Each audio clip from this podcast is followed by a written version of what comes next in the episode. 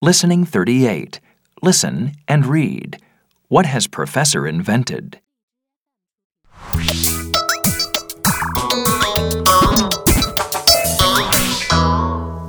At last, I've finished my special car that cleans itself.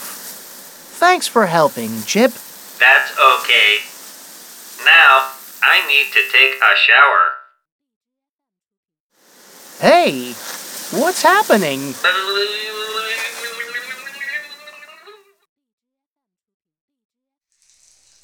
Your special car cleans itself. And it cleans robots. Ha ha! You said you needed to take a shower,